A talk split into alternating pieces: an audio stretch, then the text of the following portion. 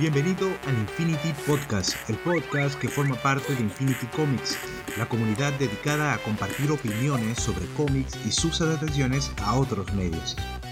Escucharás opiniones, reseñas y recomendaciones de productos Marvel, DC, IMAX y otras editoriales independientes. Acompáñanos hoy en este nuevo episodio. Empezamos con este nuevo episodio de Infinity Podcast, esta vez diferente, un weekly, weekly Infinity News.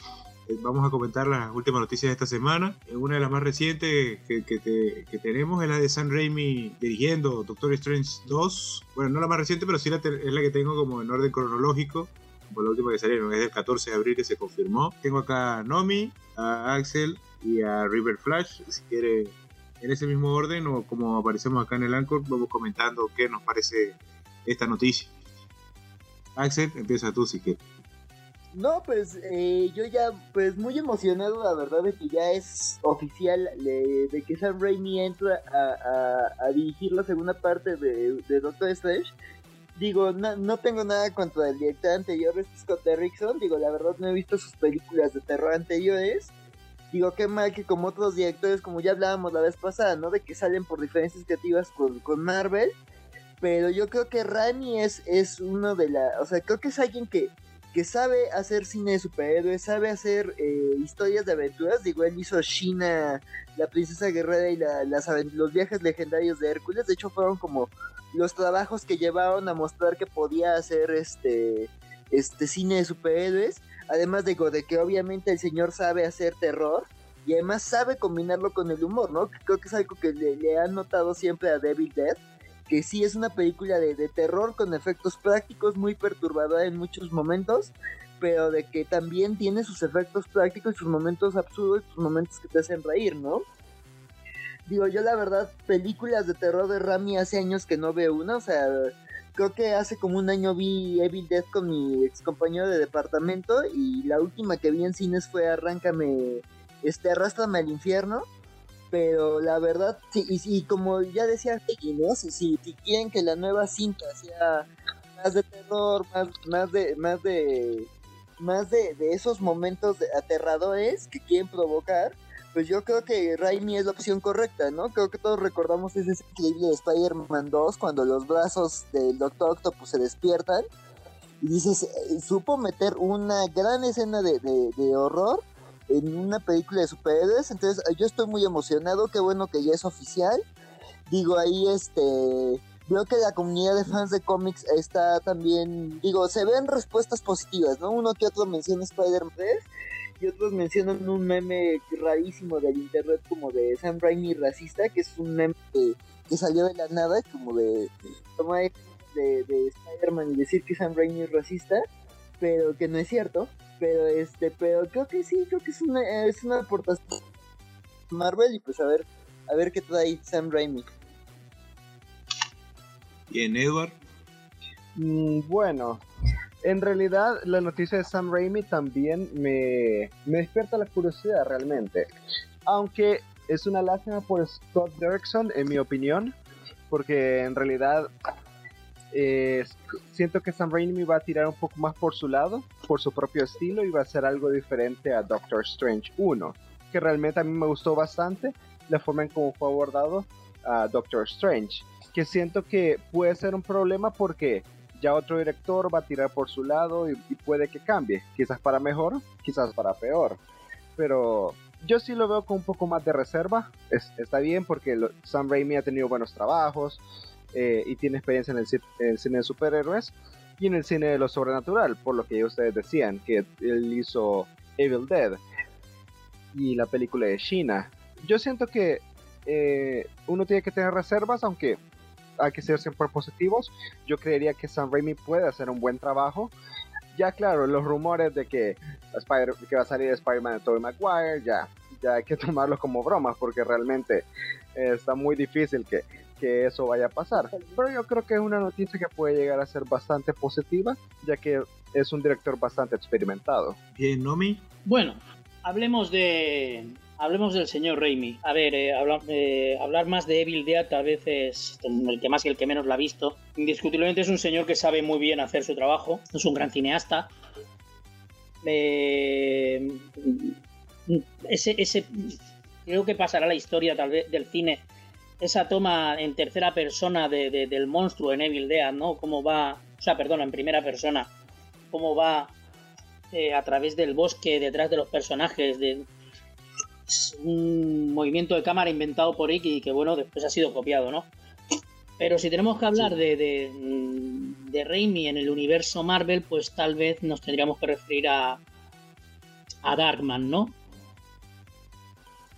Una gran película ya de superhéroes, en sí, cuando no se hacían películas de superhéroes, donde se toca el género de terror, el género fantástico, el género superhéroe, todo se engloba ahí en, en una pelotita que después funciona realmente muy bien.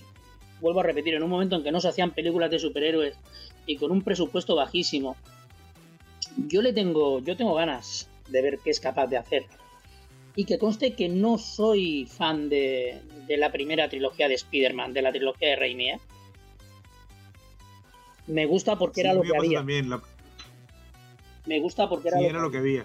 No había otra cosa. O sea, quería ver Spider-Man y lo que había era eso. Lo otro, lo, otro que había era peor todavía, ¿no? Entonces, pero bueno, no está mal, estaba muy bien, ¿eh? estaba muy bien. Sí, sí, yo... Dime, dime.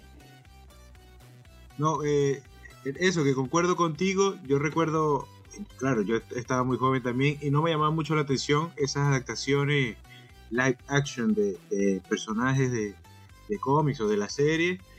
Pero Spider-Man, bueno, era lo que había, era bueno, sí, pienso que pudo haber sido mucho mejor. Exacto, tal vez la idea es esa. Eh, no estoy de acuerdo. No estoy de acuerdo con Raimi con algunas decisiones creativas. Por ejemplo, no me gustó que empezaran de una vez con Mary Jane. De repente el cast era un poco mayorcito para lo que realmente interpretaban. Pero es una buena, son buenas películas. Y bueno, terminó horrible. Eh, oh, Spider-Man 3. El Spider-Man 3 no, para mí no, no tiene nombre lo que se hizo en esa película. Pero bueno, eh, lo que sí podemos estar totalmente, mm, o sea, lo que podemos estar seguros es de que eh, si hace Doctor Strange va a haber cameos, porque siempre los ha habido. O sea, Raimi es el rey del cameo. Mete a, mete a Bruce Campbell, mete a su coche, mete a todo Dios que pueda lo va a meter en la película. Y si no recordad lo que el coche, lo vemos. Hay que hacer un, un, bingo, ¿no? Así como sale Bruce Campbell, sale Lucy López, sale el coche, sale una O sea, estos tres que te he dicho, os que hemos dicho, salen sí o sí. Luego saldrán más o saldrán menos. Pero aquí yo estoy seguro que si le puedo meter en un camión, lo mete. Porque además es un tío simpático, es un tío que cae bien y es un tío que dice, oye, ven, dame una escena y el actor va y te la hace por la cara. Lo tengo clarísimo. Eh, por cierto, una, una, cosa bastante irónica respecto a eso que acabo de pensar es que realmente él hizo la referencia a Doctor Strange en la, en la película de Spider-Man 2, al que sería muy interesante que él completara el ah, círculo haciendo una referencia, no sé, a Tobey Maguire, al Doctor Octopus o algo así en, en el Doctor Strange. Doctor eh, Strange sería muy divertido. Vamos cerrando el círculo entonces. sí, sí, me hiciste recordar esa escena cuando le pregunta qué nombre le ponemos y uno, bueno, el doctor extraño, no, ese ya, ya, está ocupado. Ese. Eh, de todas formas, volvemos a lo mismo. Creo que podemos esperar una gran película, ¿eh? No. Eh, Raimi se mueve con unos presupuestos bastante ajustados dentro de, dentro de que esté haciendo grandes producciones. Se mueve con unos presupuestos bastante ajustados y Marvel le va a dar presupuesto y le va a dar manga ancha. Y con estas dos cosas. Y esa es la costumbre de que no trabaja con mucho presupuesto. Sí, bueno, yo casi, casi lo, consideraría el, Roger Corman sin pasarnos que este hombre con 20 duros, con 20 euros te hace una película. Pero eh, yo lo consideraría el Roger Corman de hoy en día. Este, o sea, este hombre con, le das un presupuesto mediano y es capaz de hacerte una gran película. Y Marvel hoy en día no está dando presupuestos medianos, está dando presupuestos bastante amplios. Entonces, pues bueno, y a ver, y no, no futen, estamos hablando de que Benedict Cumberbatch va a seguir siendo Doctor Extraño. Es que si me dices, que te cambio el personaje, Dios mío, ¿qué vas a hacer? De Cumberbatch no vamos a, esperar que, te haga una payasada, porque él no es payaso. Él es un tío muy serio. sí, es así. Lo otro que, bueno, que sabe mal por, por Derrickson, porque, bueno, este, muchos queremos de repente que las trilogías se lleven por un mismo director, que haya una continuidad, un mismo equipo de trabajo, que se mantenga todo homogéneo, una, siguiendo una misma línea. pero estamos pasando, o sea, no están poniendo a cualquiera. Bueno, pero por esa regla de tres, ¿qué, esperábamos? ¿Que las tres películas, la trilogía de Thor, lo hubiese hecho Kenneth Branagh? Ay, no. Ah, ay, no. Claro, es que cuando nos encontramos con, un director que a lo mejor no nos hace tanta gracia, dices, coño, no me digas esas cosas, tres películas de este tío, ni Dios que las aguante. Pero claro. Eh, la primera fue buena película. De repente no. La primera de todo. Lo que sucede es. Este, a, nivel de. No, la primera de. de... Strange. Sí. Bueno, tuvo su. Sí, no, no está mal como película, está muy bien y, y las puestas en escenas. Y bueno, bebieron mucho de, de Origin. Pero bueno, sí, me, gustó en líneas generales todo lo que era el mundo de la magia. Pero no creo. A ver, el, final fue una payasada, también te lo digo. Al final, allí en el callejón ah, aquel. la gente esperaba mucho Y, y Dormammu, estoy aquí para hacer un trato contigo. Y Dormammu, estoy aquí para. No me toques lo que no me tienes que tocar. el guion tampoco daba para mucho más. Si tienes un buen guion, vas a hacer una buena película. Y y vuelvo a decir lo mismo, Raimi es un artesano de, del cine, sabe lo que se hace y si tiene un buen guion hará una buena película, estoy, lo tengo muy claro. Y claro, eh, tampoco es un quitar a Derrickson, obviamente yo también quisiera, si una buena película, si una película es buena, pues claro, viendo el final, seguir con lo mismo, pero tampoco siento yo que sea un crimen, por ejemplo, como quitar a James Gunn de Guardianes de la Galaxia, diría yo. Que realmente Guardianes de la Galaxia Ah, es, un, es lo que es, llegó al éxito de lo que es gracias a James Gunn, a la dirección de James Gunn. Si ahí quitas a James Gunn, obviamente ya no va a ser lo mismo las demás entregas. Pero el último programa estuvo... Claro, tú me dices que por lo menos... Eh, o sea, porque los guardianes sin duda se siente que es Gunn, pero Doctor Strange, la primera, sientes que es una película de Derrickson o una película de Marvel. Yo la veo una película de Marvel. Yo no la asocio a un director, ¿eh? Yo también, de hecho, las, o sea, de hecho, la, o sea, mi, mi, mayor problema con Doctor Strange, o sea, también me gustó mucho y la disfruté y me parece una buena, una buena traducción y adaptación del personaje. Pero mi bronca es que se siente como muy. De este, esta acusación que se le hizo a Marvel de que sus películas ya se sentían como la misma. Lo siento muchísimo con Doctor Strange. Así se siente como de. Tomemos Iron Man y pongámosle a Benedict Cumberbatch y magia. Y ya. O sea, y sí, esa sí la sentí como muy, muy de banda transportadora, ¿no? Hecha por ensamblaje, por piezas, de bueno, actor famoso con interés romántico que le pasa algo y se vuelve superhéroe.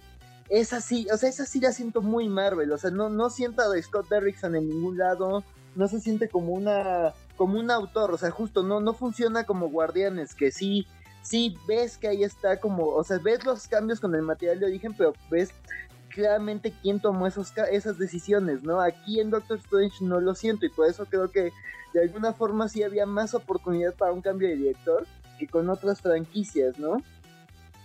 Bueno, lo que también es que eh, cuando tienes un universo, bueno, un universo nuevo, es que tengamos en cuenta que hasta yo, hasta Josh Whedon eh, al final se le, se le tuvo que sustituir. Sí, no, nadie es indispensable para ese plan de la coherencia, ¿no? De Feige. Exactamente, entonces, eh, y estamos hablando de un Josh Whedon que fue prácticamente uno de los que mm, cimentó el UCM, porque lo cimentó con Vengadores. Sí. O sea, sin ese Vengadores tan potente, no, olvídate del UCM, o sea, olvídate, no, seguiría trabajando, pero no a este nivel. Eh, Erickson, pues bueno, sí, no, hizo un buen trabajo, pero volvemos a lo mismo. Yo no asocio esa película a ningún director, asocio a que es una película de Marvel.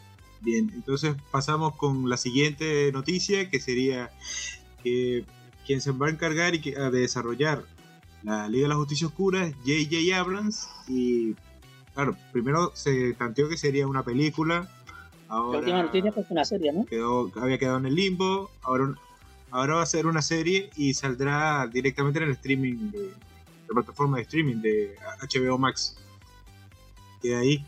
Y bueno, eh, imagino más de uno conoce. Eh, la última referencia que tenemos de J.J. Abrams no es muy buena porque. Sí, viene de Star, Wars. Y. Bueno, sabemos que, el hombre es bastante potente con los, con los, con los inicios y, cómo terminan las cosas. Es como el calamitoso de, de, Jimmy Neutron, no sabe cómo terminan las cosas. Y porque yo todavía no le perdono los.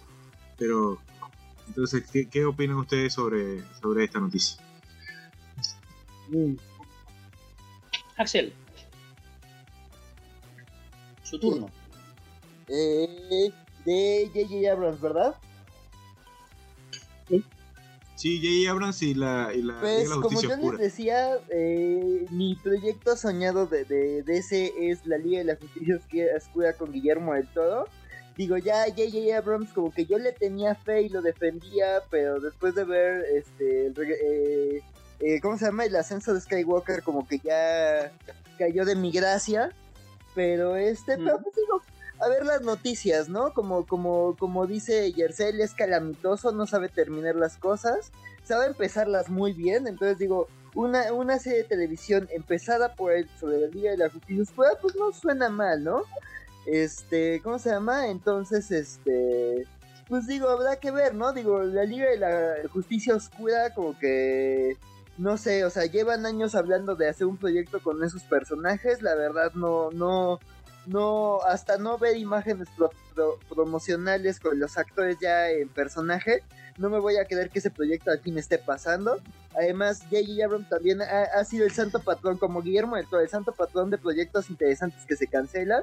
Me acuerdo cuando él estuvo de alguna forma produciendo eh, Locan Key y al final ya no la hizo él.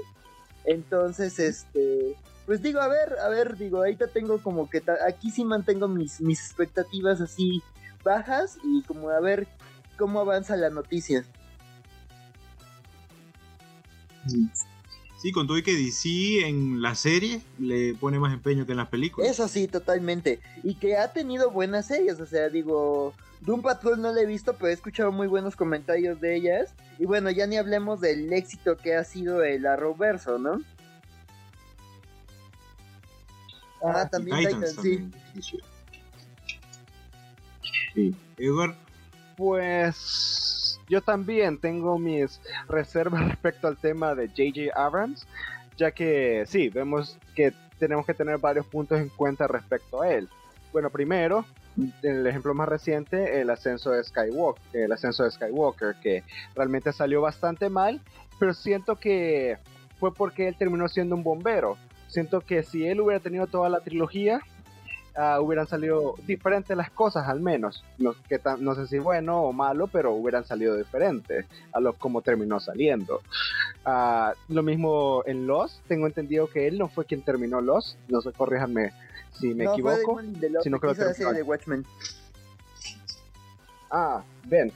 Sí, y también tengo entendido que fue lo mismo con Star Trek, que Star Trek él no terminó las, películas de Star Trek, él no dirigió todas las películas de Star Trek, también eh, corríjame si me equivoco. Así que básicamente entiendo yo que al menos los proyectos grandes que ha tenido JJ Abrams no los ha o terminado o no los ha hecho completamente.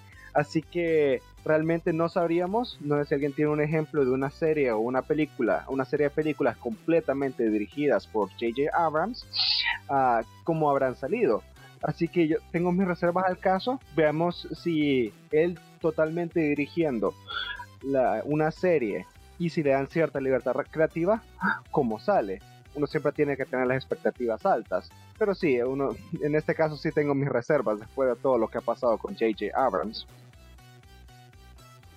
Sí, es que, usualmente él empieza dirigiendo, se mete en los guiones, pero al, tiempo que se va desarrollando la serie, él como que se va apartando y queda como un rol de productor y ya, que fue lo que pasó con, con, con Lost y con, con Star Trek, pero me imagino que es su forma de trabajar, no sé.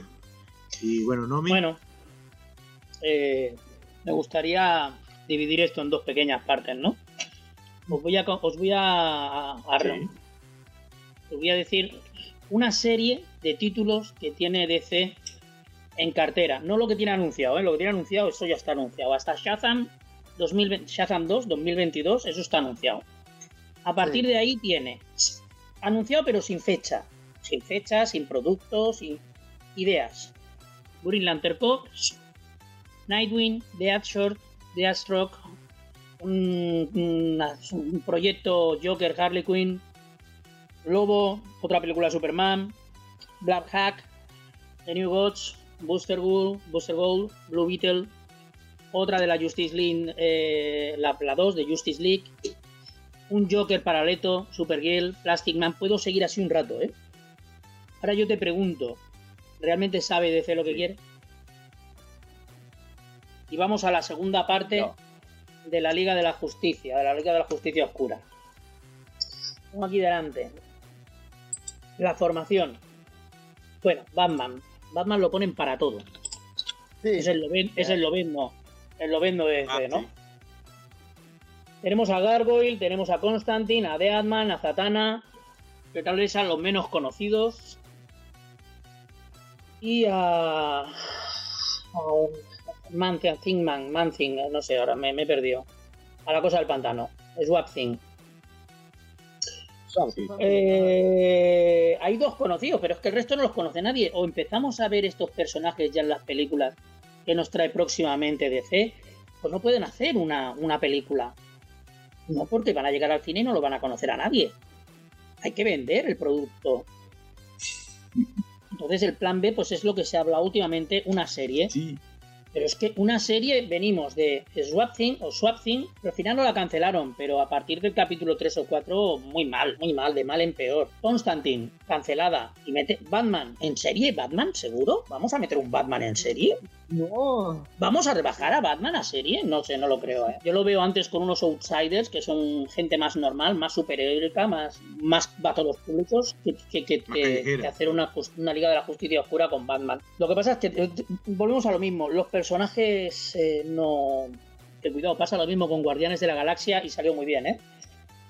Yo no lo veo. Yo no lo veo. O empiezan a. eh, DC tiene que empezar a publicitar sus personajes. Eh. Tú ahora coges a cualquier persona de la calle y le preguntas cuántos personajes DC conoce y te dice Spider-Man, el Capitán América, Superman y Batman. No saben de lo que están hablando. Sí, sí, o sea, te lo aseguro al 100%, ¿eh? o sea, lo tengo más que comprobado. O eres un freak como nosotros o, o no sabes de lo que te están hablando. Y te van a meter a 5 o 6 personajes que no tienes ni idea de quiénes son y que de entrada, como carisma, te puedo decir que Constantine y poco más. Y claro, eh, No, y, ade- y además de que se mueven como en un terreno muy complicado de alguna forma y muy de nicho como es el de la magia, ¿no? O sea, sería una serie de carácter mágico con un poco de terror.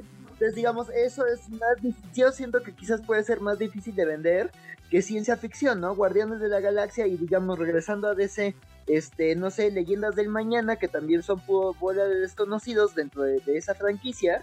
O sea, han vendido porque más bien ahí el gancho es la ciencia ficción, ¿no? Quieres ver naves espaciales y locaciones exóticas y viajes en el tiempo.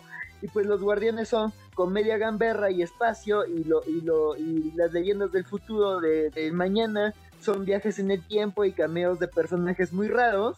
Este, entonces, pues digo, ahí de alguna forma hay un gancho, ¿no? Pero digo, si bueno, va una serie de magia pura y dura con Etrigan el demonio y Satana y John Constantine, pues digo, sí, solo vas a reconocer a Constantine y pues también hay que ver la dinámica de los, de los, de los personajes, ¿no? Había Que dicho Gargoyle. ¿no? Antes, que era el de Marvel. ¿Eh? Antes había dicho Gargoyle, ¿verdad? Que es el, la gárgola de Marvel. Ah, sí, Ah, sí, Gargoyle. sí, te Ese refieres- Trigan sí que es verdad, ese Trigan. Perdona, perdonadme. Ah, no te Ah, preocupes. pero mira, yo siento que ah, respecto a lo de Nomi, lo que acaban de mencionar, ¿por qué funcionó Leyendas del Mañana? Porque Leyendas del. Mañana era un, ajá, era un conjunto de personajes secundarios que habían estado saliendo en las series tanto de Arrow como de Flash. Personajes que, no te- que tenían sus momentos y todo eso, pero que llegaron a, a gustar hasta cierto punto a la gente, porque eran personajes secundarios bastante interesantes. Así que lo que hicieron Leyendas del Mañana era juntar a todos esos personajes secundarios, claro, no los más cercanos a los protagonistas, y hacer tu propio equipo. Y así empezar a vender con ese gancho. Por eso siento que Leyendas del Mañana Funcionó. tuvo éxito. Si de repente te Leyendas del Mañana ha tenido que mejorar mucho a partir de la segunda temporada, ¿no? Pero tuvo su justificación narrativa la A creación ver, de la sí, serie. bueno, yo Eso vi hasta la segunda temporada y me rendí Sí, con sí. ella, ¿eh? Espero que a partir de ahí vaya mejor. Si me dices que va mejor, la veo. Sí, igual no era, sí, igual no era, yo no la veía tan, bien así. Yo la veía más que, y la veo por, por cuando se hacen estos eventos, de la historia es un episodio de cada serie y bueno, hay que seguirla y que los últimos años han tenido dos o tres cruces, ¿no? Serie de algunos. Que también es una forma de, bueno, de que vean que mira, esta serie también existe, eh, véanla también. Bueno, yo particularmente pienso que de- del, del- del universo televisivo de C, como serie, como serie, ¿eh? no después crossovers y demás, pero como serie las únicas que se libran son The Flash y, y- y Arrow. Leyendas del Mañana, que ya te digo, vi las dos primeras temporadas y buf, sentí un estremecimiento en la fuerza. Y, Sí, lo otro que vemos que, bueno, de seca con cada serie Sí, nueva bueno, que sale es un universo distinto, porque cada... Sí, y los Titans es otro universo, Titans los muy bien, ¿no? son otro. Me imagino que esto será de Titans es de las que... entonces, Vamos a tener Estoy conforme con superficiales. Bueno, pasamos entonces a la siguiente noticia, que es que la Capitana Marvel, bueno, la segunda película de la Capitana Marvel, serviría para marcar el camino hacia los nuevos Vengadores. Yo, nada más con, con- con tremendo titular, da, da para hablar, porque podemos opinar qué, qué nos ha parecido la Capitana Marvel, si le demos fe al, al personaje que se desarrolle de la mejor forma, que termine siendo la líder del grupo, si lo hemos forzado o no, y bueno, que, eh, eh, qué arco, qué historia saldría de allí para... A mí me queda una duda respecto a Capitán Marvel 2, ¿eh? ¿Va a dar paso a los nuevos Vengadores o va a ser una especie de Civil War donde ya se presentan y ya actúan los nuevos Vengadores? El Civil War, eh, bueno, la puedes llamar Capitán América como la puedes llamar Vengadores 2 y medio. Yo igual creo que sería muy pronto como para utilizarla al estilo de, Civil sí. War. La cuestión, es, la cuestión es que el universo está tan conectado ahora que sí o sí tendría que haber un cameo o que, Pero es que apareciera- nos queda aparezca tiempo, ¿no? alguno en el otro. Que era, eh, recuerdo, las cajas que había de Iron Man 3 o de...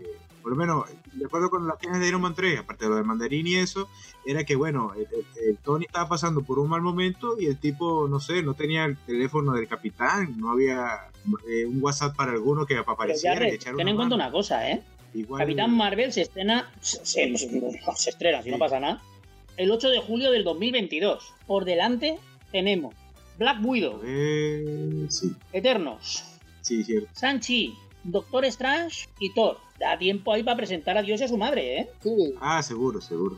Y lo otro que tiene es una brecha de tiempo, el, por lo menos el de Capitán Marvel, cuando terminó, hasta Endgame, que no sabemos qué pasó, que andaba, ¿qué? Andaba de planeta tampoco en te creo, no, no creo que nos pongan que no sé. Llevando que no los, como una gente mundial, que no todo ese tiempo. No creo que nos expliquen eso. Es que si te ponen a explicar todas las historietitas que tiene la Capitán Marvel de planeta en planeta mientras que no está en la Tierra, se puede, se puede hacer eterno. Sí, sí. Claro, como agente, Exactamente. agente inmobiliario aquí, mañana interplanetario. allí. Buscando una Entonces, pues eh, está claro que después de Endgame hay una nueva generación de héroes. Porque la. Bueno, si exceptuamos a Thor, la Trinidad Marvel, Capitán América, Iron Man, eh, lo dejan. sí, ya están fuera de combate. Exactamente. Y el, vale. El halcón es el nuevo Capitán América. O Sí, quiere no. ser el nuevo Capitán América, pero no es lo mismo.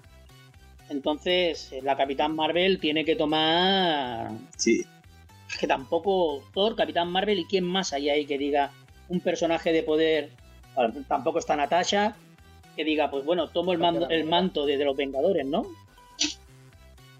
Hulk claramente no lo haría, Okoye claramente no lo haría y los guardianes están en lo suyo. Entonces, pues sí, la única que parece como, interesada y capaz es la capitana. O sea, a mí me gustaría, o sea, digo, como dicen, ¿no? Hay muchas otras películas previas como para ahí empezar a introducir cosas, ¿no? O sea, tan solo en Shang-Chi o en Doctor Strange, ya ir adelantando cuál sería como la, la siguiente amenaza a nivel Vengadores, ¿no? Ya sea que sea el mandarino, ya sea que sea no sé, Dormammu o la, o la guerra secreta, ¿no?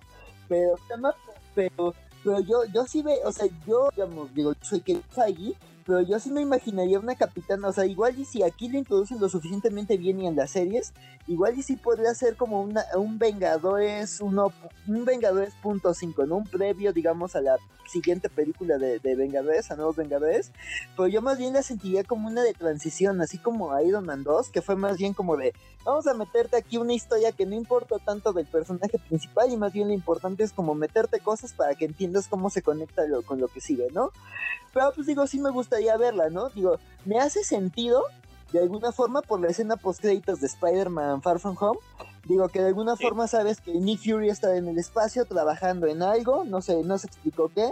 Entonces yo me lo imagino como trabajando con la capitana, como más bien, no sé, eh, como en un equipo ya de defensa cósmica del planeta. O sea, ya como algo como el Spider-Man, ¿no? Los Vengadores como el escudo Ah, del planeta Tierra. Sí. ¿Saben? Ah, yo me voy a aventurar ahorita y, voy y quiero decir uh, respecto a qué será el siguiente gran arco, en mi opinión, que son realmente el único arco que yo, he, que yo he visto pistas ahorita que va a ser después. Claro, es solo mi suposición, pero yo creo que según lo que hemos visto, y claro, la escena post créditos que dicen de Nick Fury con los Scroll, que probablemente el siguiente arco, en mi opinión, será la guerra Kree Scroll. Ya que siento que es lo único que podría que que se ha deseado, que le han dado teaser ahorita, tanto en la película de Capitana Marvel como en esa escena post -credit. ¿La guerra Kree Skrull o, o, Invasión Secreta? Mm, siento que va más por la guerra Kree Skrull. Siento que en, Capitana Marvel nos alejó más. Ese tema ya se toca en la primera película de Capitán Marvel. Lo que pasa es que pasan de puntillas. Más que invasores son refugiados, entonces como que sí quemaron un poco esa teoría de que fueran ellos los, los villanos invasores, ¿no? Entonces, así que quizás yo, yo he puesto más por... ¿Quién? Sí. bueno, a lo que íbamos, ¿no? Capaz, eh, eh, También puede ser. Capaz está hablando Capitán Marvel 1, yo lo veo que es una. Mm, bueno, se ve los problemas entre los Kree y los Skrull. Eh, es la guerra, lo que pasa es que es eso. Pienso que pasan muy de puntillitas por encima, ¿no? Entonces, ya después, después de conocer a los Skrulls, de poner la posición de los Kree, ya lo siguiente, y bueno, y viendo que son metamorfos y tal, y, al nivel en que se mueve Capitán Marvel, que es a un nivel más amplio que toda la Tierra, pues una invasión secreta con, con Swords o Sword o bueno, espada eh, llevando la voz cantante desde, desde, su, desde su estación ¿no? espacial allá en órbita. Sí, no, y, la, eh, eh, me parece curioso esa que se acote a lo que, a que se diga, que tendría un tono muy similar a Civil War y creo que esa sería una pista precisamente Yo creo que sí, o sea, me da la impresión. Secreta. Tal, cual van desarrollándose. Que, y no habrá mucho pues sea como sea, uh, sea que tengamos invasión secreta o la que Kree Skrull, creo que podemos estar de acuerdo que el futuro de la siguiente entrega de, de, Vengadores va a pasar mucho por lo que se presenta en Captain Marvel 2, que siento que ahí va a ser una algo que va a encaminar a de qué se va a tratar esta, esta fase 4 del universo Marvel.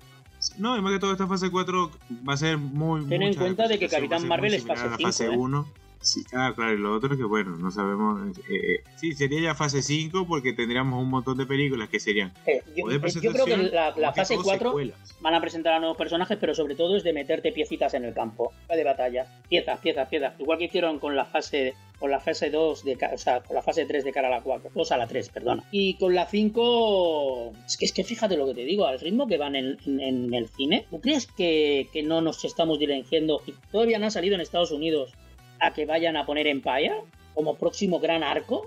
A ver, mm, tenemos acá, tenemos a muerte, tenemos a muchos supervillanos que son la puta hostia, pero mm, es que tal cual va todo, Scrooge, Kree, Capitán Marvel, lo veo como si fuera todo dirigido a, a, un Empire. Además, Empire le están dando una publicidad, yo creo que muy cinematográfica. Sí, lo que tiene es eso, porque también puede ser un recurso para que se fijen más en, en cierto personaje. Por lo menos Capitana Marvel eh, con todo que fue un exitazo, con todo eh, eh, la habladuría que se hizo, la polémica, el Larson, de las mujeres, que esto, que lo otro, llamó muchísimo la atención, pero la secuela va a tener un, tiene un peso sobre, sobre su espalda, y me imagino que quieren eso.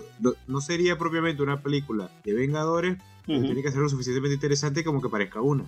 Y lo otro, bueno, la, la, distancia, los tiempos, esto del coronavirus que retrasó todo y, porque la fecha, la fecha nueva que quedó, como ya has dicho, es tengo yo por aquí. 8 de julio del 2022 es la fecha que, tengo yo actualmente.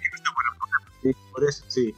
Si es que no se vuelve a mover. Ten en cuenta, volvemos a lo mismo. Esta gente, mira, el, Está complicada la cosa. Estudiándome, haciendo los deberes ayer, perdona si te cambio un poquito de tema, se había oído de. Eh, o se había hablado de, la o sea, de la renuncia de DC a Diamond, de que se había buscado unos nuevos distribuidores. Vale, mm, al parecer no se está buscando unos nuevos distribuidores, sino que, bueno, ha cogido durante este tiempo a dos distribuidores que son dos viejas antiguas, dos tiendas de, de, antaños, dos de las grandes tiendas que llevan toda la vida Dios allí en Estados Unidos. Una es Midtown y la otra es Discount Comic Book Service, DCBS. ¿vale? Eh, al parecerlo, bueno, sí, sí, es verdad que van a. Mm, DC quiere mover una serie de material a través de estas distribuidoras, pero por lo menos y de momento todavía no se han cortado líneas con DC y Diamond, Diamond DC. Lo único que queda por saber, y ahí es donde quiero unirlo con el tema del cine, es si van a, este material que se ha atrasado, si lo van a sacar todo de golpe, lo cual creo que es un disparate de cara al consumidor, o si lo van a sacar de forma paulatina. ¿Dónde quiero llegar con esto? Cine es lo mismo, o sea, el cine no quiere, no, no, no deja de ser. La gente tiene una serie de películas, sí que es verdad que se han atrasado varios rodajes, pero te puedo asegurar que después lo van a recuperar porque hay una pasta invertida. Entonces, eh, ¿nos van a meter después todas las películas de golpe? Sí. O, o, lo van a ir haciendo paulatinamente o van a seguir al ritmo de siempre. Yo creo que van a intentar metérnoslos todo con un poquito de calzador, ¿eh? Pues por como va el cronograma va a ser una película de superhéroes por semana, oye. Sí. No, no van a dar. Por semana no por no, pero cada mes, cada dos meses. Estamos hablando de cinco o seis películas de superhéroes al año, ¿eh? Sí. Bueno, qué bien qué bien que tocas este tema, Nomi. Por compañía. también íbamos a hablar respecto a eso, a las nuevas fechas. Y eh, una de las más interesantes, porque es la que veo que está más próxima entre dos, es que adelantaron Thor Love and Thunder como 11 de febrero. Y también y el Doctor Strange lo han pasado a lo han pasado al 25 de marzo. O sea, como vemos, la tendencia va a ser es que va, que van a tratar de hacer una película lo más cercana posible, pero que tampoco tanto. En este caso, un poco más de un mes de diferencia. Sí, bueno, yo te he dicho de dos meses porque me parece que en el 21 ya se preparan cinco películas. Cinco películas Marvel. Claro, y esto tocando. Claro, esto Marvel sin ellos mismos pisarse, pisarse los pies, pero tendríamos una película por mes o, incluso películas que, y a todo esto tienes que meter las series. O eliges una o eliges la otra habrá series que tendrás que acabar de ver para ver la película. Claro y lo que yo comentaba la otra ah, yo, a Marvel se le está tomando la faena y yo creo que va a ajustar los, los horarios todo lo que pueda. Bueno, en cuanto a Sony, bueno, Sony, Sony va un poco por libre también, porque... Y lo otro... Total, Venom y Morbius da lo mismo cuando las estrenen, ¿no? Nada le pasa la sí, Nada le pasa a la poderosísima Morbius, ¿eh? A mí Morbius le tengo, le tengo ganas, ¿eh? Yo a la peli esta. ¿Ah, sí? Sí, a mí Morbius es un... Hay un par de vampiros Marvel que siempre me han hecho mucha gracia y uno ha sido Morbius y el otro ha sido el Barón Sangre, que venía de las colecciones de los invasores. A ver, que no tiene apenas historia, pero que me hacía ah, mucha gracia a mí aquello de... Ah, bueno, y, y, estoy deseando de ver la de Morbius. A mí la de Morbius me da la impresión de que Venom no me gustó. Lo siento, yo tampoco la vi. La vi una película sucia, la, vi, una película mala acabada, la vi una película con unos efectos digitales que tenían que haber sido muy buenos para la época en la que estamos, bastante eh, normalitos. Y Venom 2, lo que más. Sí.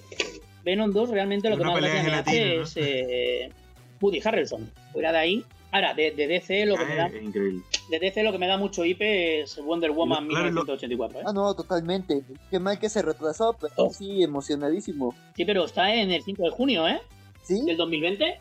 Lo, sí, antes de, claro, antes de pasar ese tema, lo otro que quería comentar era eso: que digamos, vamos a tener una película de superhéroes al mes, alguna, de entre, entre DC y Marvel, que se van a encontrar en cartelera y la vida después de la cuarentena no va a estar para... No. Ahí es donde yo veo que se, falla la distribución. Igual que te digo que la distribución, si quieres meterte todos los cómics de golpe, va a fallar. Si te quieres meter todo el cine de golpe, ¿no? Hay gente que se puede permitir ir al cine dos veces por, por mes y hay gente que no se lo puede permitir. Y bueno, y ahí pues recurriremos a la piratería, es lo que hay. Que vive el One Piece, sí. Eh, bueno, entonces, comentemos entonces con lo de, lo de, Wonder, lo de Wonder Woman 1984, que, que no se mueve, pasa lo que pasa, y Warner no mueve la fecha. Yo tengo la última noticia del 23 de abril, estamos a hoy 25, y, ellos... bueno, yo Wonder Woman la tengo en 5 de junio, ¿eh? No voy a mover la fecha, que se mantiene. 5 de junio del 2020. Sí, y el 5 de junio lo ves muy cercano o muy lejano, o tú dices, el 5 de junio ya por lo menos por lo menos ir al cine con dos, dos, dos, o un asiento de distancia se puede, se podrá. A ver, lo bueno que tiene es que hoy en día tú antes eh, estrenabas una película de estas características, eh, hablando de estas características... Nada, paso, es otra, iba a hacerte otra, otro tema, es otra referencia, nada. Eh, una película de estas características se tiraba 4, 5, 6 meses en el cine y llenabas, llenaba salas. Hoy en día, una película de estas características, el día del estreno, si tienes un poco de suerte, la llenas. A partir de ahí tiene medias salas. No hay ningún problema. Lo otro que puede pasar, lo otro que puede pasar es que hagan preventa, se sigue todo este problema del coronavirus y pueden pasar dos cosas, se atrasa, se atrasa, se atrasa, o un montón de gente va a querer que en España, eh, sí, perdón, ¿qué ibas a decir? ¿No a mí? No, digo que aquí en España el tema de la preventa se, se usa, pero tampoco te creas que exagerado, ¿eh? Tiene que ser algo muy espectacular.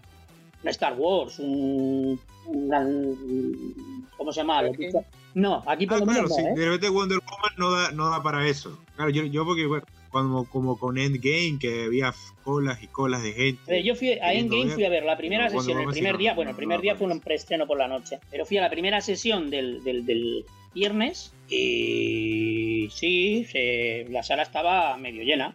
Lo que había, había calvas, había sitios donde te podías sentar tranquilamente, no pasaba nada. Estaban numeradas, ¿no? Porque tú te podías mover si querías. Sí, yo con Endgame sí este, fui al, al, al preestreno, pero yo lo saqué un par de días antes como mucho, la entrada. O sea, tiene que ser. Y cuando, tiene que ser una movida muy bestia como la entrada, sé, cuando salió Avatar en su día con el 3D, el 3D mejor que se había visto, que se pasaron meses y seguía viendo colas para entrar. Estas cosas pasan de forma muy, muy, muy, muy, muy. Eso es muy poco habitual que ocurra esto. Sí, no. Ya hoy en Bueno.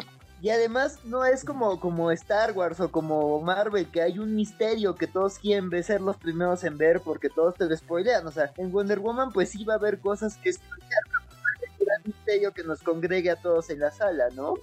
O sea, entonces yo, creo que no sería algo tan grande. A mí lo que se me ocurre es que no sé, no sé cómo sea la cosa en España y en Uruguay, este, y no sé dónde esté, en qué país esté Reverse, pero aquí en México, eh, los cines, bueno, las dos únicas, los monopolios del cine en México, este, tienen sus plataformas de, de streaming. Entonces lo que se me ocurre, que quizá, digo, lo veo muy difícil y creo que antes lo intentaría Warner en su propia plataforma, pero igual y que, pues si compras la preventa y para entonces no hay condiciones de ir al cine, pues que la puedas ver como en el servicio del cine, ¿no? O sea, te digo que una de las noticias que tiene cines aquí en México, sí tiene, o sea, sí estrena las películas en su plataforma con muy poquito tiempo comparado con la con el estreno en cines, ¿no? Yo ahí nada más he visto una película de Anne Hathaway, este en donde es un kaiju. Este, entonces, este. Digo, que, ajá, Monsters, que era una película muy chiquita, pero dices, bueno, igual, igual y, digo, no sé, no creo que Warner la quiera mandar a streaming, pero puede ser una opción, porque yo en lo personal y por los tiempos de cuarentena que se están dando en México, veo junio muy cerquita, ¿eh? Yo, yo por lo menos en México creo que no va a haber cines para junio. Y ahora que has dicho lo de... No, recién estoy buscando.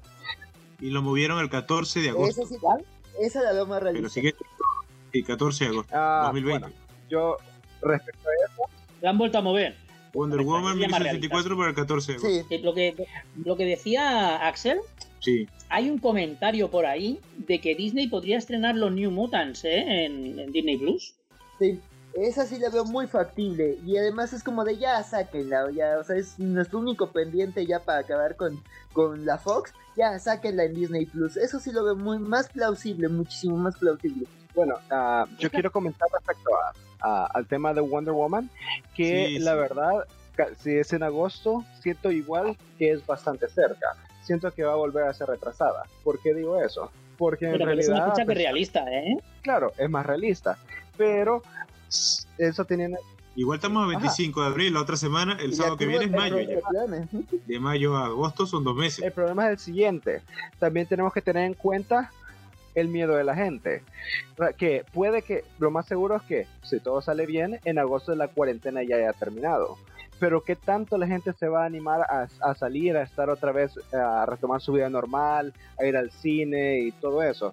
O sea, siento que también ya a esa altura todavía vamos a estar muy pronto, se habrá acabado la cuarentena muy pronto para estar pensando en retomar toda la normalidad y pensar de que va, va a tener una buena una buena recepción como la, como la tendría en una fecha normal. Así que siento que si la estrenan en agosto va a tener todavía menos recaudación de la que sería, eh, hubiera sido una situación normal. Reverse, yo te voy a profetizar una cosa. Si durante el mes de mayo nos sacan de casa, el mes de agosto estamos todos en la calle haciendo la cabra loca. Eso sí. España y Sudamérica, Italia, Grecia, somos países de sangre muy caliente. Somos, si la cosa va bien, mientras que no nos peguen un sustos, nosotros no reaccionamos. El problema está en que nos peguen cuando nos pegan el susto. Yo creo que que aquí no se va a notar tanto. En, el, en, el, en, América, por ejemplo, en Estados Unidos sí. Estados Unidos es una gente mucho más paranoico, según qué países de Europa, sobre todo del norte. Por ejemplo, en China, que es una de las grandes, de las grandes taquillas de cine, eh, si llega en agosto, llega en septiembre Wonder Woman, que llegará como llegue, porque ellos son como son también, tampoco creo que vaya a haber ningún problema. El gran problema va a estar en Estados Unidos. Así es. Y sí que van a estar un poquito acojonados.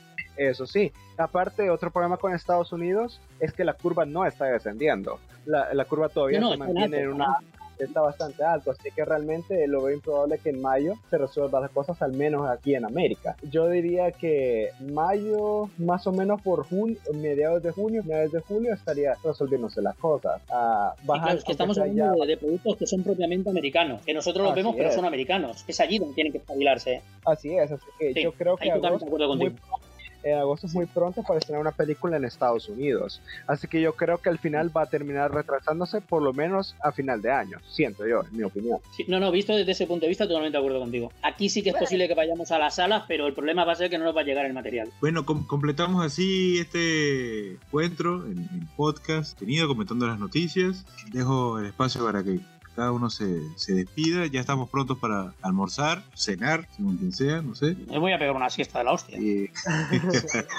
bueno, aproveche, aproveche, seguro. Este, agradecido con ustedes, muchachos. Eh, siempre es bueno hablar con ustedes. Así que, bueno, despídase cada uno y nos escuchamos en el próximo episodio. Pues a la propia gracias por escucharnos. Este, ya saben, lean muchos cómics, ahí este, ahí mándenos recomendaciones de, películas, de, sus comentarios ahí eh, ahí mándenos comentarios en, las publicaciones para saber pues qué les ha parecido este esta esto esta revisión de noticias y pues nada, sueñen con Baticutulu.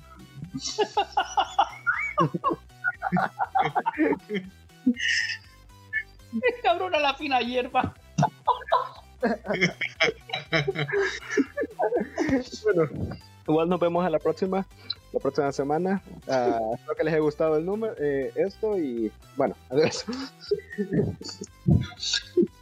Bueno, Axel, eh, Reverse, Jared, un placer. Y me repito, lo dije en el primer capítulo y lo vuelvo a decir en este. Aquellos que nos oigan y quieran plantearnos preguntas, no estaría mal o que nos planteen los, los programas que quieran escuchar o lo que quieran oír de, de lo que quieran que hablemos. Estamos para eso. De manera que un saludo.